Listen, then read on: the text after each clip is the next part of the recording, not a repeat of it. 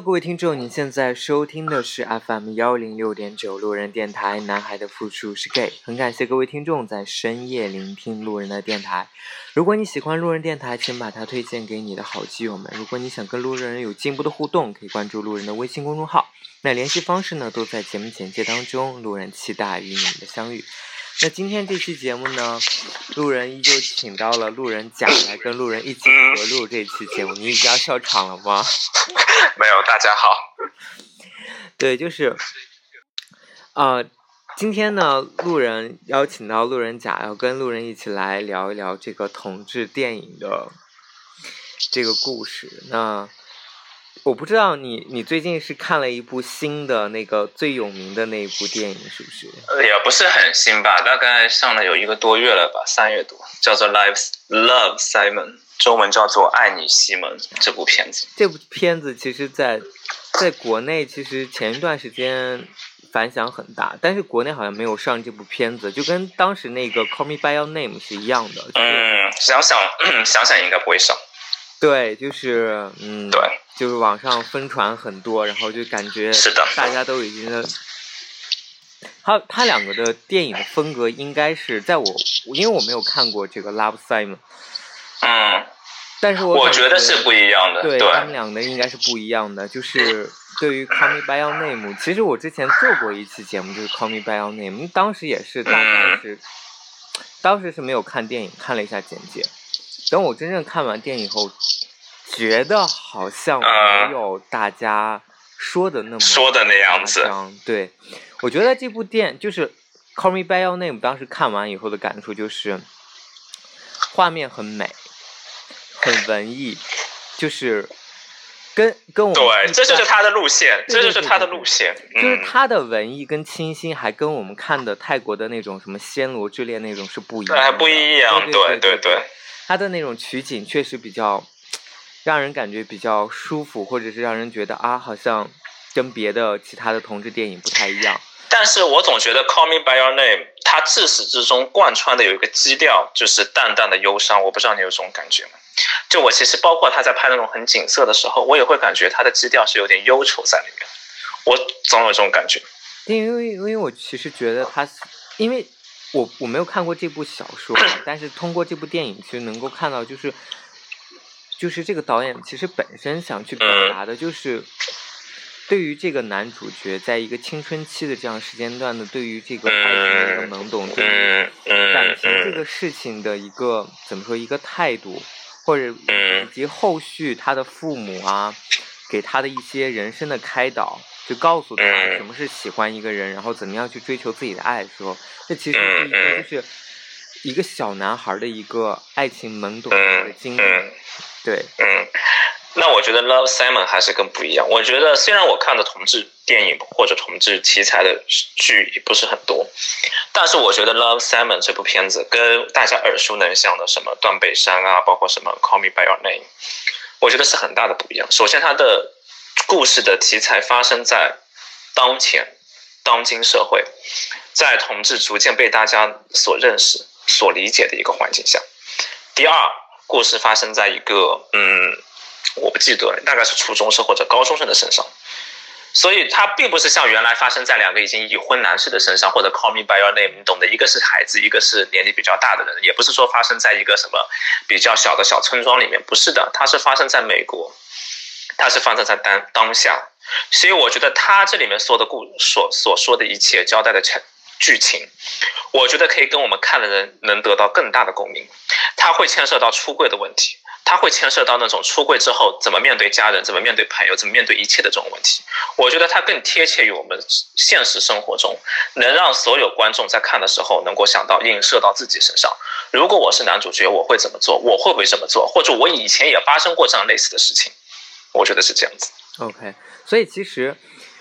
其所以其实，在现在那个美国，它支持了这个同性婚姻，对吧？即使就是在这个同志群体最开放、最包容的这样的一个国度里面，它其实反映的也是一个对，仍然有我们看不见的地方的那种阴暗。对，然后就是，所以这部电影就反映的是当下的这个学生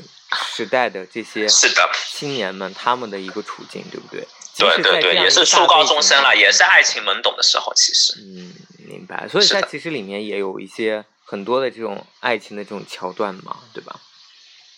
对，虽然没有比较露骨的地方，但是还是有。？OK。所以就是因为你看了这部电影嘛，我没有看过，嗯所以你可以大概给我嗯讲一下这部电影的这个故事情节是什么 OK，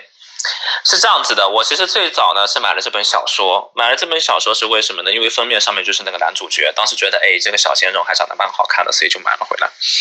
然后呢，但是看了几页小说之后，发现挺无聊的，所以呢，电影其实我没有抱太太大的希望。但是看了之后呢，觉得电影我觉得要比小说写得好很多。电影说的是什么呢？男主角 Simon 哦，开头就是他的自述。这部片子是因为我刚刚已经讲过，发生在当前当下，所以它运用了一个我们现在生活中很常用的一个交际手段——电子邮件，在这个里面，email，它是用 Gmail 邮箱。他就是自述说，我跟大家都一样，是一个初中生或或者高中生忘了，然后每天过着相同的生活，自己家里有父母亲，有一个妹妹。然而，我有一个秘密是跟大家不一样的。这个秘密他当时没有说，但是我们大家都心知肚明，那就是他的性取向，他是一名 gay，他是一个同志。然后写的是他一直都很小心翼翼的隐藏自己这个真实身份，他尽他可能去隐藏，包括他平时跟他朋友在一起 hang out，在一起出去的时候，他们也会一起谈一些女人，他们会说他跟女人怎么怎么样，他喜欢什么样的女人。我觉得看到这里的时候，我就已经有点感同身受，我不知道是。大家听众有没有这样子？大家在跟直男朋友或者直女朋友出去的时候，有没有装作自己其实是一个直男？谈起 AV 女优的时候，有没有也尽可能装作自己很感兴趣？然而，其实自己内心是很讨厌这个话题的。对，然而，不得不披着自己这个假面，装着自己很感兴趣去谈这些事情。对，就是我，我有一点就是，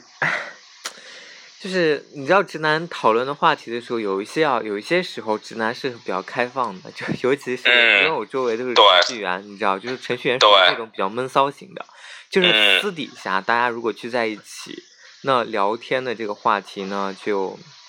嗯，会对，对比较牵扯到那一方面，就是女人啊这种的，对。对他，他其实还不光是呃女人，，sex，对对对对对，他会聊到这嗯种啊、泡一泡的这个问题。嗯，对，所以对，所以你懂的。这个时候我就可以想到我自己，哇，我以前也有这种很煎熬的时候，那个时候就是恨不得自己离开这个场所，时间过得快一点，到了大家结束的时候，不要再继续下去了这个话题。对，就是我记得有一次印象特别深刻的就是，嗯，当时聊某片儿的对女性，嗯对对对，然后嗯，但是我的那个，我因为我没有很关注嘛，没有 focus 这个对对对我的那些停留的那些艺人们，都还停留在啊，苍井空年代，对对对对对对，什么小泽玛利亚之类的。然后，哦，那些很不错，我都不懂。然后人家直男真的，当你说出来的时候，直男都觉得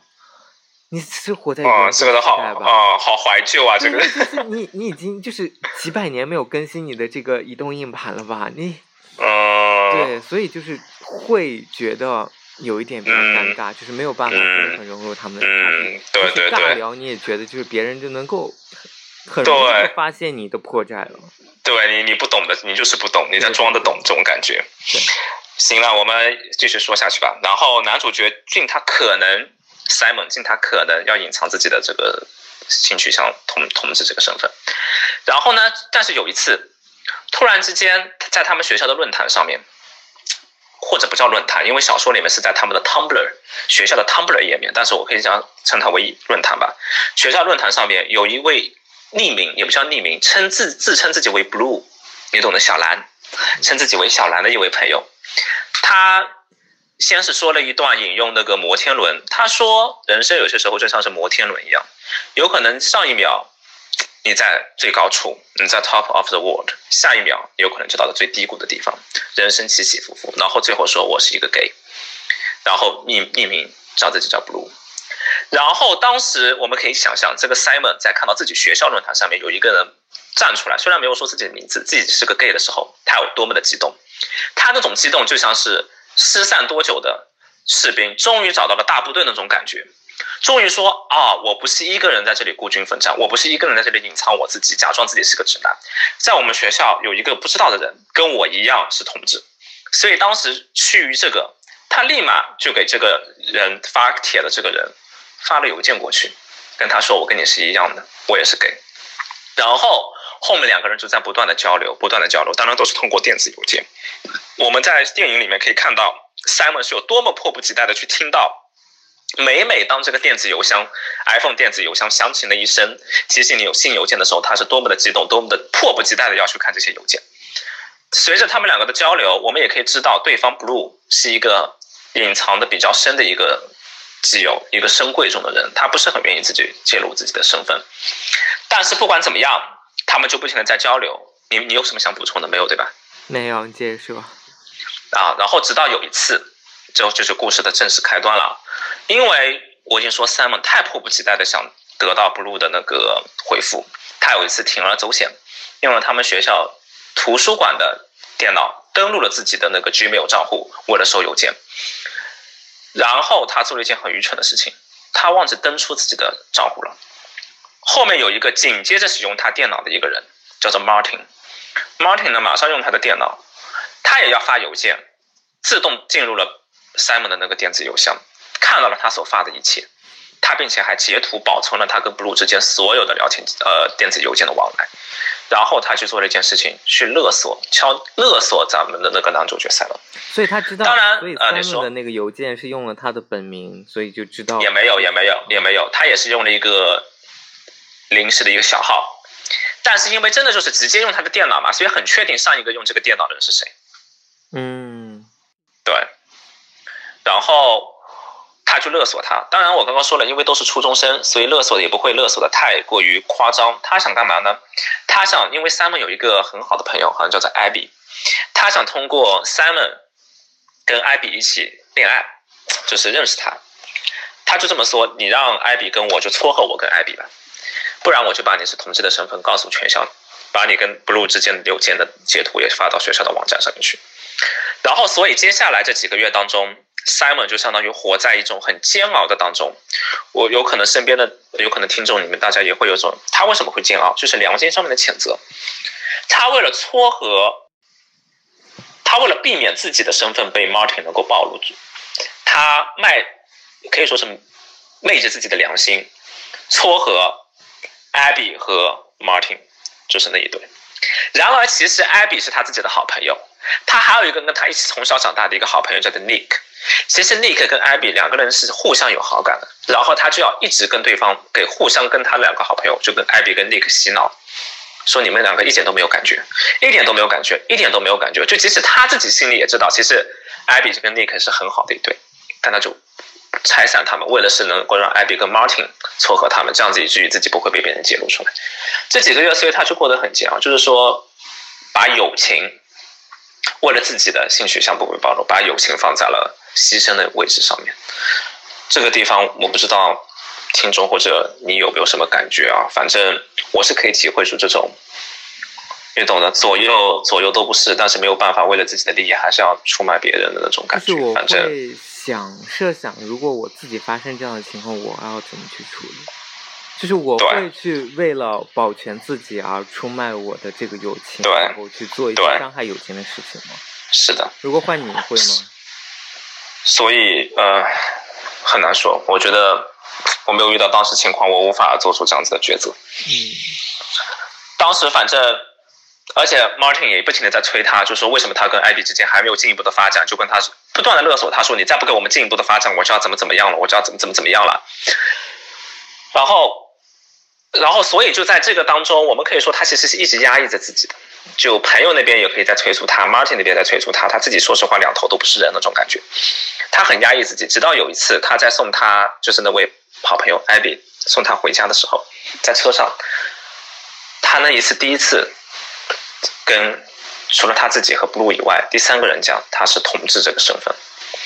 当时看到这里，其实对我来说又是一个感触比较大、情感波动就是比较厉害的时候。为什么？因为当时他跟艾比出柜了之后，他那种如释重负的感觉，我可以体会得到。体会到想象当年我第一次跟我身边的好友出柜的时候那种感觉，那种在出柜之前那种紧张感，那种紧张的我当时说实话都想吐的感觉，以及出柜之后那种如释重负的感觉。虽然他是跟艾比一个人出柜，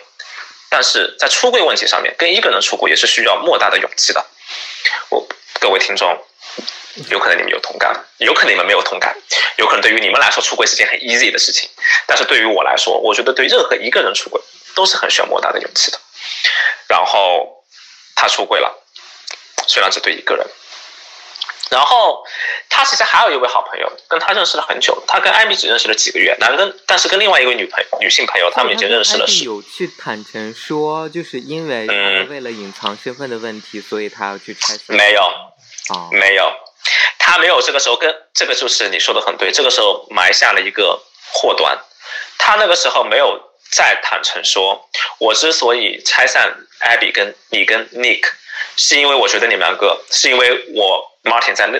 勒索我，所以我比较拆散。他没有讲这句，没有讲出这个真实的原委。嗯，对。然后后面就继续的发展，发展到后面呢，就是说有一次，呃，Martin 感觉实在无不行啊，就没有发展。他在学校的那个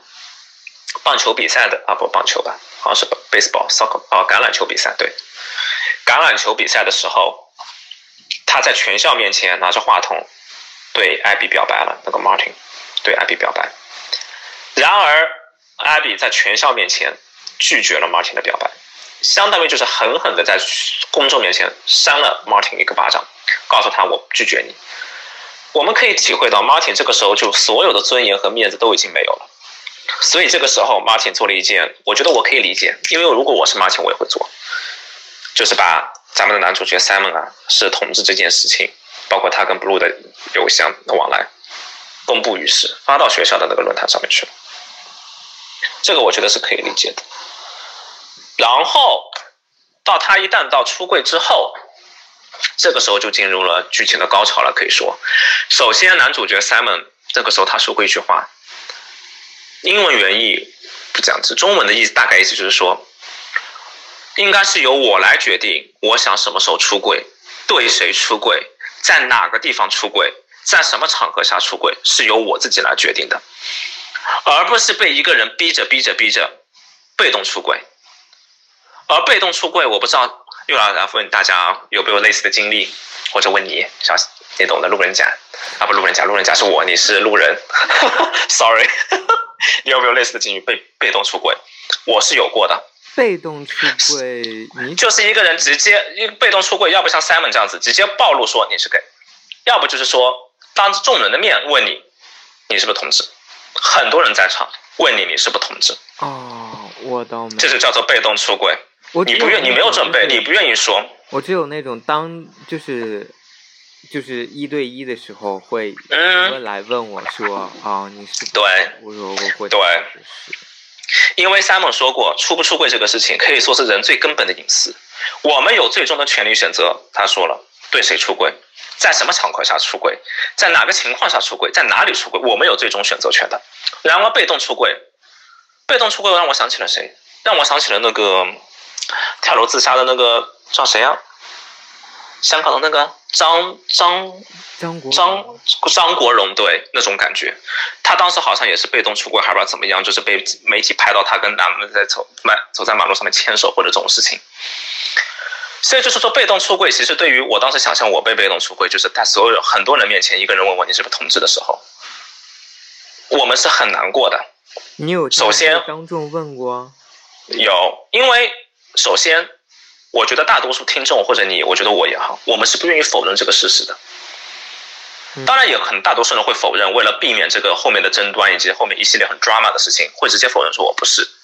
但是，我觉得大多数人就会像 Simon 一样，被被动出柜的时候，首先不会去 deny 他，不会去否认他，因为他说的是事实。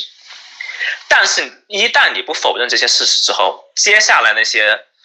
很七零八碎的一系列糟心事情就接踵而至了。你的朋友怎么办？你的家人怎么办？在场别的人听到你说哦你是 gay，你承认了之后，你他们会怎么想？所以当时 Simon 讲出这句话，应该是由我来选择跟谁出轨，在什么地方出轨，在什么情况下出轨的时候，我在心里想说，说的太太他妈对了，就是太他妈对了，我在心里想说，whatever，那这不是重点，反正他就被 Martin 出卖了，全校人都知道他是的。这个时候呢，呃，这个时候学校归学校知道，朋友归朋友知道，但是他的家人说实话还是不知道的。然后其实在这部片子的前面，我们可以看到 Simon 他有好几次都脱脱想脱口而出的，好多情况下他都感觉他话都到嘴边了，最后又咽回去了，他想跟父母亲坦白。他是同志这个事实，但是为什么他最后又没有说呢？因为在片中有很多那种很抒情的镜头去描绘他温馨的那种对对，放的那种很温馨的歌，然后家人他的父母亲跟他的妹妹互相在一起笑啊，在一起看电影啊，在一起在一起点的中餐外卖，一起分中餐那种美好的那种幸福。他不愿意，他不愿意，对，他不愿意去破坏这份好幸福。为什么要？用牺牲就是嗯，就是我是说出来了，我是给了的，我是舒服了，我是爽快了，但是我是以家人的幸福、家人的快乐作为代价，他们从此以后就不快乐了。我觉得这个大家就是应该大多数人会有感同身受吧。我觉得很多人之所以不愿意出轨，很大一部分是想到父母亲那边他们会承受怎么样的压力，别的亲戚、亲戚朋友那种的家里面七大姑八大姨，在过年的时候他们会怎么说这种感觉，所以他几次欲言又止。然而，在那一次，因为学校里面反正人已经知道了，他相当于有点感觉那个时候已经豁出去无所谓，他已经背水一战的那种感觉。他选择在圣诞节的第二天，大家一起拆礼物，在圣诞树上拆礼物的时候，跟父母亲出轨。你要知道，圣诞节拆礼物在西方文化当中，本来就是跟感恩节一样，是一个家人团聚，就跟中国过年是。全家人最团结、最核心、最大家一起、最能够体现一户人家那种最团结和睦的时候，大家在圣诞树下一起拆礼物，看到说你平时自己不经意间看到的，在杂志上面某一次停留多停留了一秒钟，而你的父母亲其实已经留意下来，啊，我自己的儿子是在中意这样东西，而你一直不知道，其实当他们最后成为了你的圣圣诞礼物的时候，你知道那种感觉吗？就那个时候，他会觉得更难开口。其实父母亲是这么的爱他，这么的无微不至的关注他，他的妹妹这么这么爱他，他这么爱他的妹妹，他的父母亲也这么对他。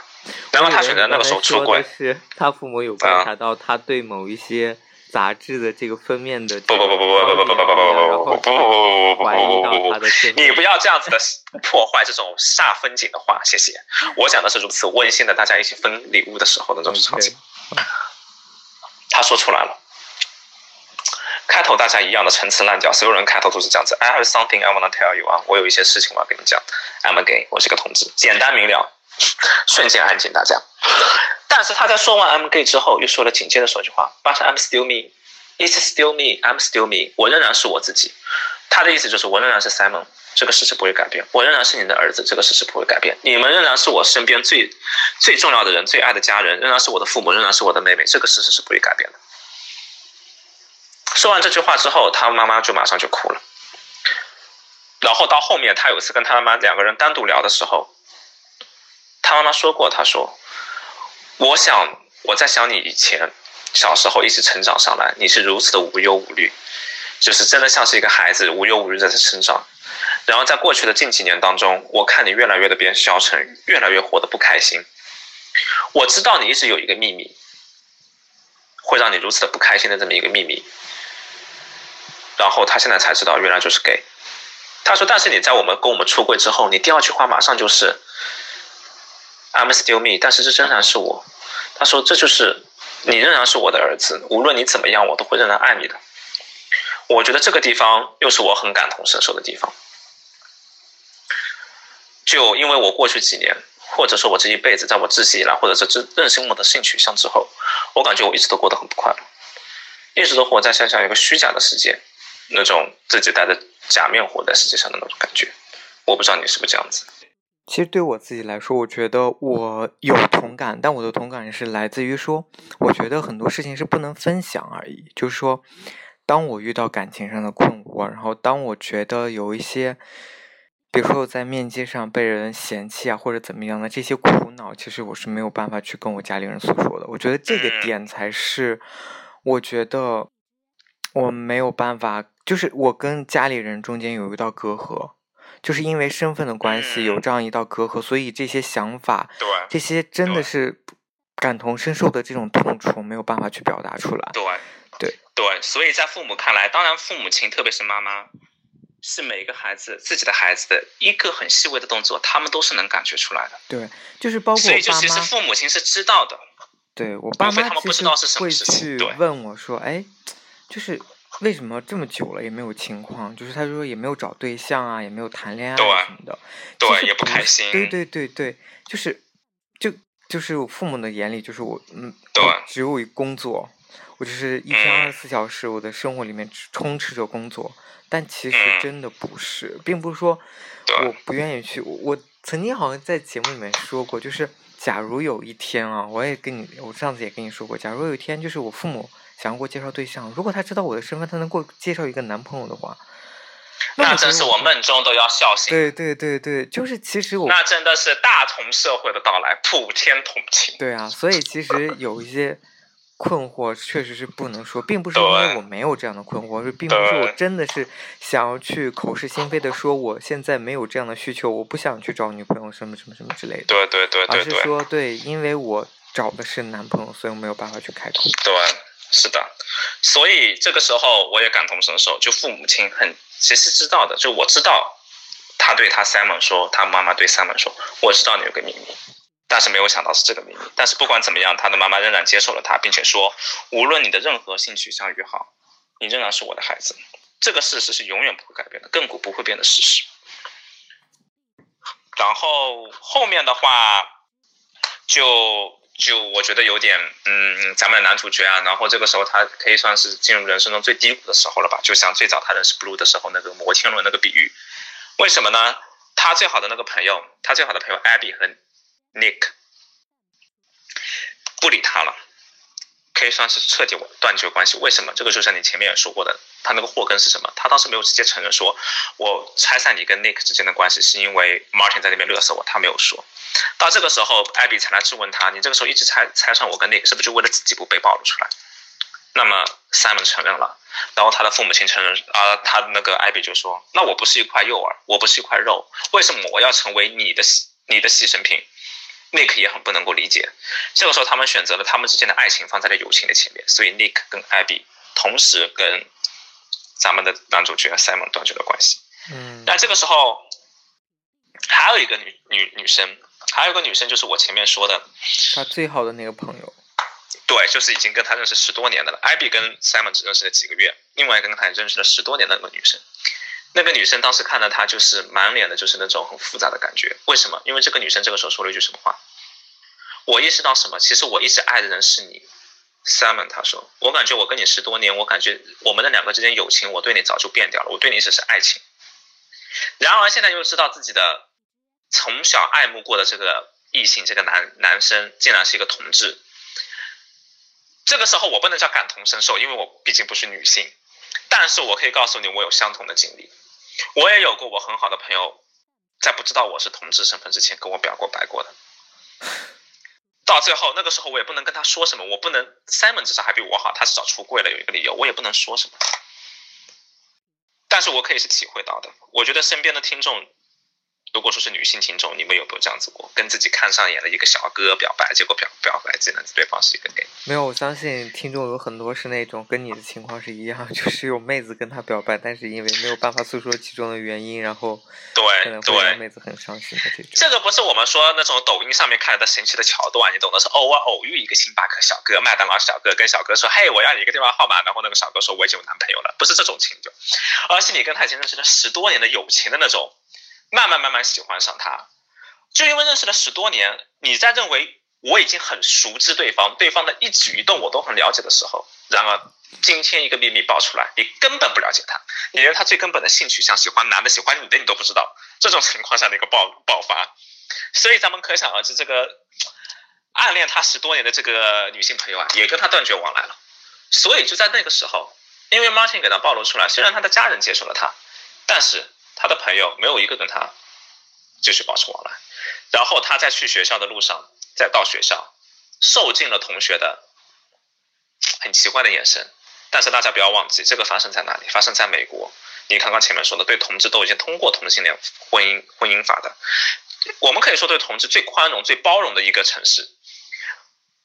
而且还是在，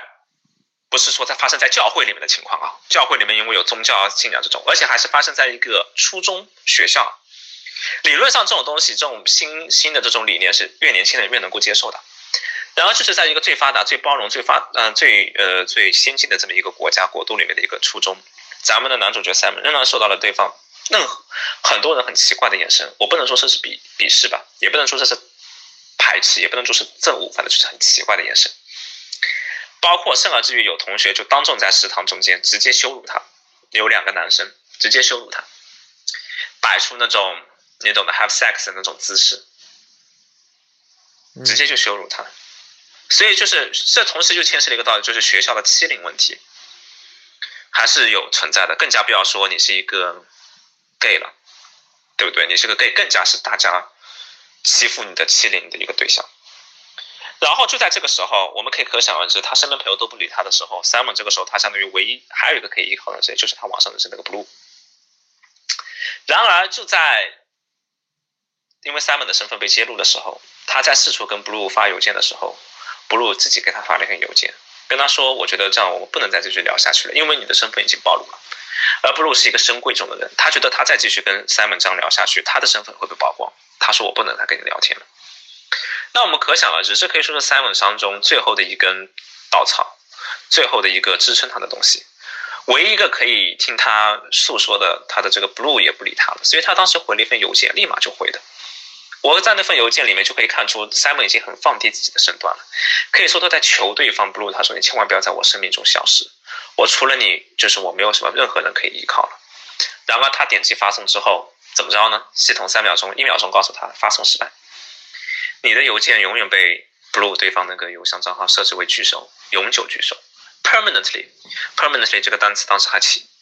屏幕放大了，整个 IMAX 屏幕上面就是这么一个单词 permanently，可以说。Simon 就像被下了一个死死刑一样，他当时就没有任何的依靠，这种无助的感觉，他他就把他自己关在他自己的小房间里面，不停的扯自己的头发，然后无声的流下自己的眼泪，因为他最后的那个，你懂的，就是他最后的人都抛弃他那种感觉，全世界都与他为敌那种感觉。我感觉自己不断的拉扯头发，无声的流下眼泪，这个是我最揪心的一个一种时刻。你首先是嚎啕大哭，我觉得大家还能知道你在哭，然后他就是哭得如此的安静，唯恐别人知道他在哭，就生怕别人知道他在哭，就感觉这种痛苦、这种委屈，全世界都只有他自己一个人扛下来，没有一个人能够帮他分担，这种是我一个极端的泪点。这个时候，题外话，坐在我后面的那一对同志情侣，已经哭的。稀里哗啦的了，真的，他擤鼻涕的时候，我都一度怀疑他擤到我头发上。当时他们擤鼻涕的时候，是的，嗯，所以，所以最后这个 Simon 有当然，最后这部片子结局还是积极向上的。最后是怎么说呢？就是说，接下来就是说，因为他已经到人生的最低谷了，那么又像摩天轮的那个理论，你一旦了转到了最下面，接下来你又要成上升阶段了。他否极泰来，他。觉得我反正已经这样子了，我赤脚都不怕你穿鞋的。我反正已经被全校人都知道我是 gay 了，我父母亲知道我是 gay 了，我怎么着？他直接就在那个学校论坛上面，以他直接真实名字发了一份邮件，发了一份帖子，直接说我叫 Simon。前几前几周有关于我是同志的这么一个事情的报揭露，我不承认他的真实性啊，不不，我不拒绝他的真实性。但是我想说的是，他他说他我感觉爱上了那个 Blue，就是一直跟他网恋，也不叫网恋吧，网聊的这么一个。笔友，他说他希望 blue 能够站出来，跟他一样，让他知道 blue 是谁。他跟他约好了，好像是哪天晚上十点钟，在他们学校附近的一个摩天轮那里见面。在这个期间，是我前面有几个细节我还是没有讲过。其实 Simon 这个时候在 blue 彻底拒绝拒收他的邮件，他彻底跟 blue 断绝往来，因为他跟 blue 之间唯一的联系就是邮箱。他知道 blue 是他身边在他学校里的人，但他完全不知道 blue 是谁。但是 blue 知道他是谁。他这个时候有点像是那种什么，就是脑子有点魔怔的那种感觉。你竟然断绝了我跟你唯一的邮箱的聊天方式，那我就要在现实生活中揪出你是谁。他就把他怀疑的人。去问你是不是 blue，直接去问他对方你是不是 blue，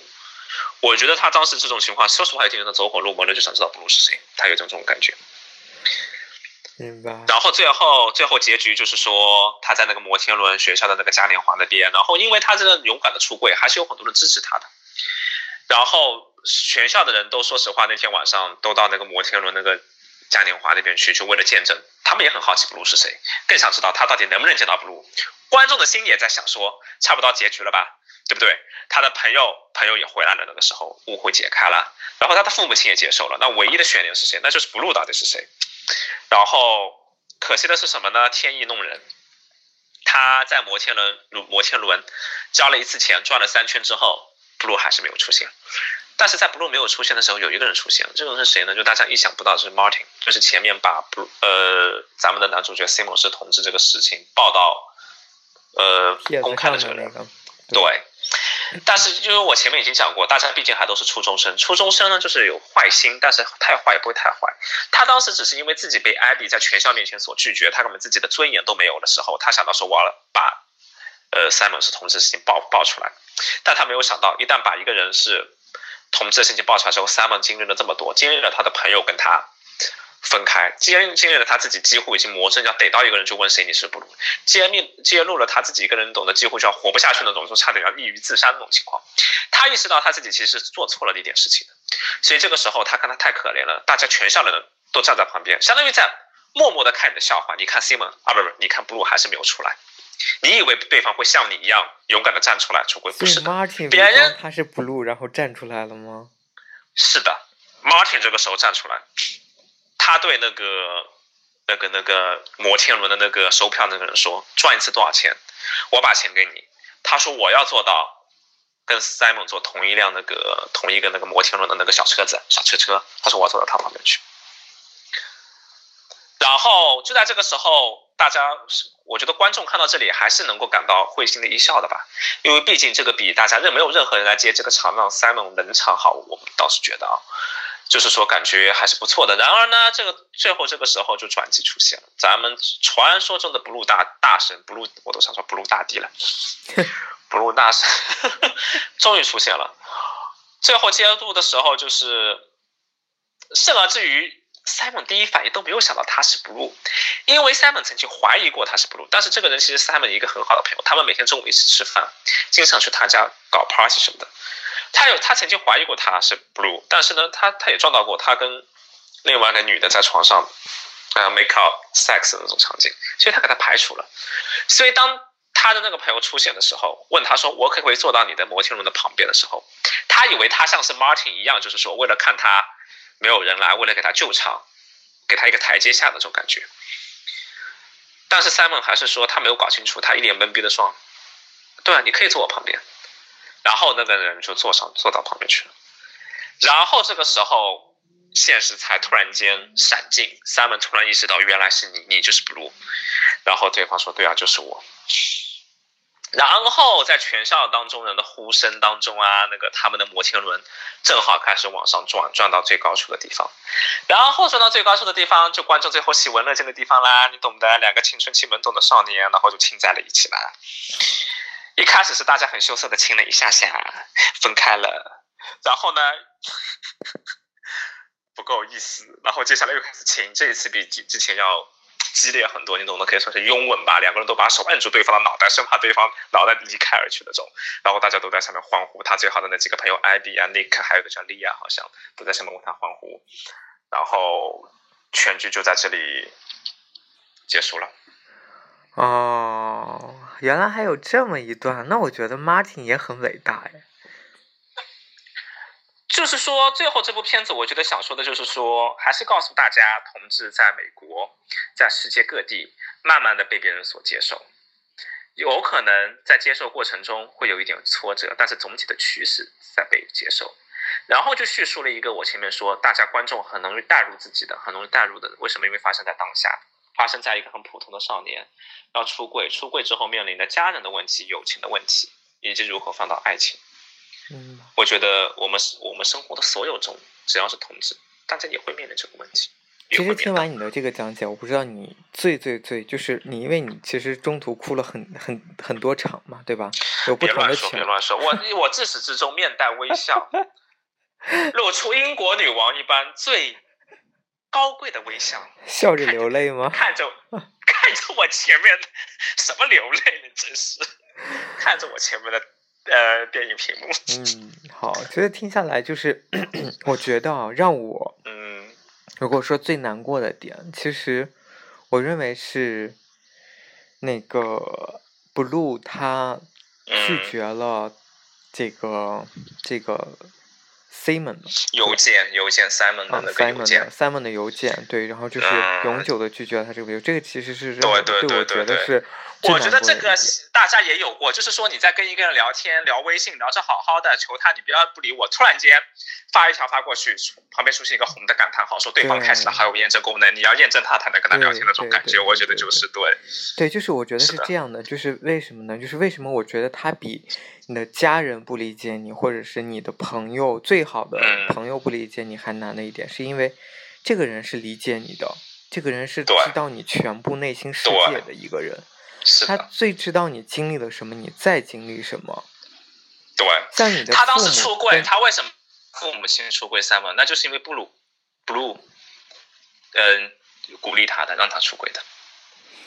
对，所以其实我觉得对于父母来说，对对于最好的朋友来说，其实我们还是隔着一层纱，对对，对吧？我们还是相当于他对，就像你说，他们两个共同经历那么多，从笔友到互相鼓励对方，让对方出柜，可以说是经历了同志最艰难的那一段过程，对，所以一起当这样一患难与共个了。，然而，对，却抛弃了你，因为这样的事情，而且还是在 Simon Simon 最需要关注的时候，最需要鼓励、最需要支持、支持、支持的时候，对，是不是？是的，对，是的。所以那个时候，电影就是，就就像那个描述我刚刚说的嘛，Simon 就是无声的流泪，扯自己的头发，不停的在踢墙壁，把自己的摔到摔摔到自己的床上，就是通过这种，他当时就像一个困兽那样子，不知道如何发解自己心中的那种感觉，没有人可以支持的，理解他那种感觉。对，是的，所以就总的说来，这部片子大意就是这样子。说起来就是还是比较俗套的剧情。啊，是个同志啊，一直隐藏自己的身份啊，然后被出柜了，然后被发现了，然后同学，然后朋友，然后家人，最后喜大普奔，大家还找到了他的真爱。嗯，嗯，谁知道呢？说不定出个续集，过了三个星他们就分手了。哎，也有可呃，就是是这样的，就是你适合对你适合去交心的人，不一定真的适合你啥？生活我听不。见。我说，就是你嗯适合交心的这些朋友，不一定就是真正适合你做你伴侣的这些人。对，他的这个说实话依赖的感情对是是电电影里面发展，我也觉得有点快，怎么莫名其妙就亲上了呢？有我勒个擦！对，就是他只是鲁是谁？你怎么就亲上了呢？真是。对他只是把这种依赖的感情误认为可能是爱情，对啊他喜欢上爱情这个人了。对啊，那就好比说实话，各位听众，我不知道你们知不知道路人甲跟路人是怎么认识的。路人甲跟路人在第一次见面之前，我们已经在网通过 Skype 和微信聊天，我们已经三年，四三何止三年？我大学就开始来，大学第一年四年四年了都有。对，就是我们那我们也有四年没有接触到啊，我们也从来没有在现实生活中见面啊。那我们上次拿到第一次见面的时候，我就跟路人两个人走到摩天轮上面亲亲起来了吗？这不可能的，对不对？嗯，所以我觉得这个地方也稍微有点突兀，我不知道为什么电影节让他们亲起来了就。对，所以其实最后一个桥段只是为了给一个很好的一个结局，一个 happy ending 嘛，嗯对吧？对，一个 happy ending，对的。对，然后这个就是你讲完这个，就会让我想到，就是我其实前两天啊，也是我上一期节目其实录的也是一部同志电影，但是它是国内的，你就会发现明显的不一样的点就是那部电影它讲述的东西更加的含蓄，它讲述的就是同志这个群体他嗯的一些生活状态。嗯嗯。就比如说，他可以白天去隐蔽自己的身份，他可能可以结婚了，他可能有孩子了，他可能有一个正当的工作，但是到夜里，他可能就要去这样的同志酒吧，一个看似非常不起眼的那个角落里面，然后进去以后，原来是一个同志酒吧，然后他在这样的地方才能去真正的做自己，真正的释放自己，他可能成为了一个变装皇后。嗯，对，你就那这个人压抑的有点那个呀。maybe 是这样的。哦哦，对，所以其实我觉得，就至少在我看来啊，国外电影跟国内电影还是有一些不太一样的地方。其实我觉得国内的电影，它所想表现出来的东西其实是更压抑的。对，这种压抑可能就是，嗯，我觉得现在会好很多，因为这部电影其实是很早很早以前拍的，所以他当时的、他当时描述的那个场景，就是说那些人那些同志他们在私底下想要去怎么去结交、认识人，去找到一个归属感，找出找到这个群体，只有通过这样的一种同志酒吧或者是同志浴室的这种方式。不是不是像现在咱们这样有这么高科技的这种就是便利的这种通讯设、嗯设施，对对对或者是软这个 A P P 之类的，我们就可以认识到人，对吧？其实不是这样的。有点像断背山那种感觉。对那种压抑释放，它其实，嗯，哎，反正那个故事写的挺悲情的。对，所以我前面讲过，《Love Simon》跟之前我们说的任何一部片子，《Call Me by Your Name》你那部片子《暹罗之恋》也好，还是《断背山》也好，都不一样。它发生在当下，发生在现实生活中，发生在年轻人的生活当中，不是发生在已婚男士当中，不是发生在很老的人当中，而且发生在最后是一个好的结局的一个情况下。对，所我觉得这部片子还是有点积极向上的，还是可以建议大家去看了。如果国内有资源的话，我觉得。我觉得，当然就是他倡导的，就是所有同志的主题啊，我觉得倡导的东西都是很好的，我觉得没有什么不好的。但是我特别想说的是，我并不鼓励每个人都去出柜这件事情。出柜这个事情是有嗯很多利益权衡的，对的，真的是这样的。就就真的不不是说你出柜了，你很有勇气，然后你得到家人的理解支持，当然这是很好一件事情。但是你在电影里面看到的，或者是你在报道中看到的这些东西，都是你看到的很少数的个例现象，并不能代表说它是一个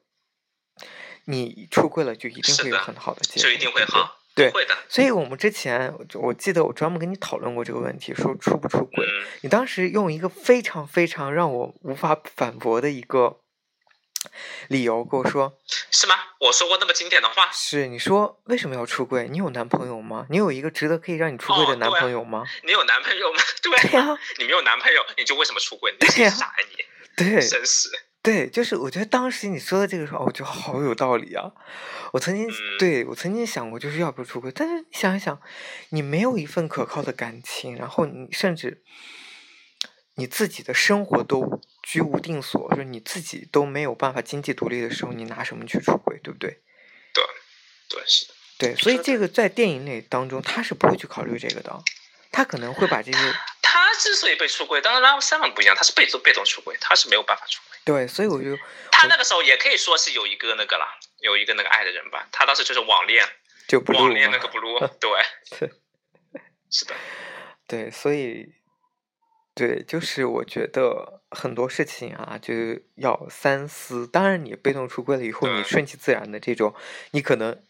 硬着头皮去跟家里人就是解释清楚，这个我觉得也是没有办法的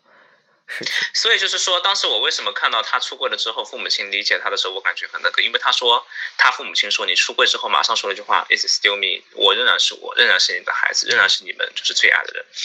这句话说出来，并不是所有家长都是这么觉得的。有多少孩子在出柜之后，父母亲跟他彻底断绝关系的？对难道那些孩子出柜了之后，他就不是他父母亲的孩子了吗？没有任何血缘关系了吗？仍然是个孩子啊，永远不能改变的事实啊。这个血缘的羁绊在里面是永远不能改变的。然而呢，那些父母亲选择说，我宁可不要你这个孩子，当做没生过你这么一个孽种，我也不要说，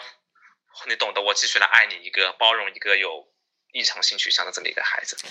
然后最搞笑的是啊，你先说。我觉得是这样的，你这个话就嗯是你这样说出来，我我能够理解，但是我特别很想客观的说，其实每一个人都是独立的个体，即使你的父母，即使你再有血缘关系，你们也都是独立的思想、独立的个体，嗯，所以你不能就是那如果说要按照你这样子如此自私的回答的话，那我其实都没有必要跟我夫妻出柜不出柜了。如果说我按照你这么自个体的，自己都是为了自己活在世界上的话，那下次我出柜之前，就用邓小平当年要收购啊，要收回那个香港政区从这个什么撒切尔夫人手中的那句话。今天我来告诉你们一件事情，不是来询问你们同不不同意的，而是在告知你们一下这么一件事存在，那就是我是一个同性恋。再见。那我以后就直接这么说了。如果你这样子讲的话，之所以孩子选择不出柜，还是因为我们是爱着父母的，像 Simon 一样，我们爱着这个家庭，我们不愿意用我们自己的自私来牺牲整个家庭的那个幸福美满。我们为什么想着说不出柜？因为我们怕父母亲伤心。我们还是很你懂的，不是如此的自私自利的那种，对不对？像不像你说的，个体活在这个世界上。嗯。就在刚才，我查了一下，演那个 Blue 的那个男主角，他已经出柜了，所以可以说他是本色出演吧。OK，其实我还想说的一点就是，不管你是被动出柜也好，主动出柜也好，不管你出柜以后遇到了什么样的结果也好，都要去坦然的去面对，就是。即使你抱着很就是怎么说，即使你做好了思想准备去跟家里人出柜，然后可能遇到了很好的结果，那当然是很好的；遇到了不好的结果，你也要去承受这一切。就是我们在做任何事情的时候，都要给自己有一个出柜这件事情，就是一旦走上了之后就没有回头之路了，这个车子就开了，你没有再掉头的余地了。对，然后我觉得就是怎么让，怎么就是想以后的生活怎么让自己能够过得更好。对，前提财务自由，第二有个男友，然后你再想着出轨。其实也，不然我觉得第一点，我觉得第一点是最重要的，第真的是第一点最重要的。万一你出过了之后，父母亲觉得是个病呢？觉得说这可以治的呢？给你关到了中国某某某某某某那种号称可以治疗那种戒毒所一样的地方去呢？每天给你过着惨无人道生活，天天电击你呢？这也不是不可能的事情。你这个时候天天想逃出来，然后你父母亲不会相信你的话，只会相信那些医生的话。一句话，同性恋是个病，可以治好的。你怎么办？你没有财务自由，你没有人身自由的情况下，对不对？对。所以，啊，真的是任重而道远，大家好好努力。是的。所以好好找工作。看一下这本电影，对。嗯，对，这个我觉得在国内应该不会上。他因为题材的肯定会有资源，肯定会有资源的，肯定会有资源。对，你知道最近好像国内要上一部新的电影，是韩庚演的，也是关于同志的，那叫什么？寻找？我听说了，罗什么？听说叫罗罗罗什么？哦，我忘了。罗志祥？不是，就是那个电 电影的名字叫《寻找》，就寻找某个人了。我猜吧，这不是重点。对，这不是重点。嗯嗯，OK OK。好了，那再次感谢各位听众在深夜聆听路人的电台，也再次感谢路人甲，晚安喽，各位听众。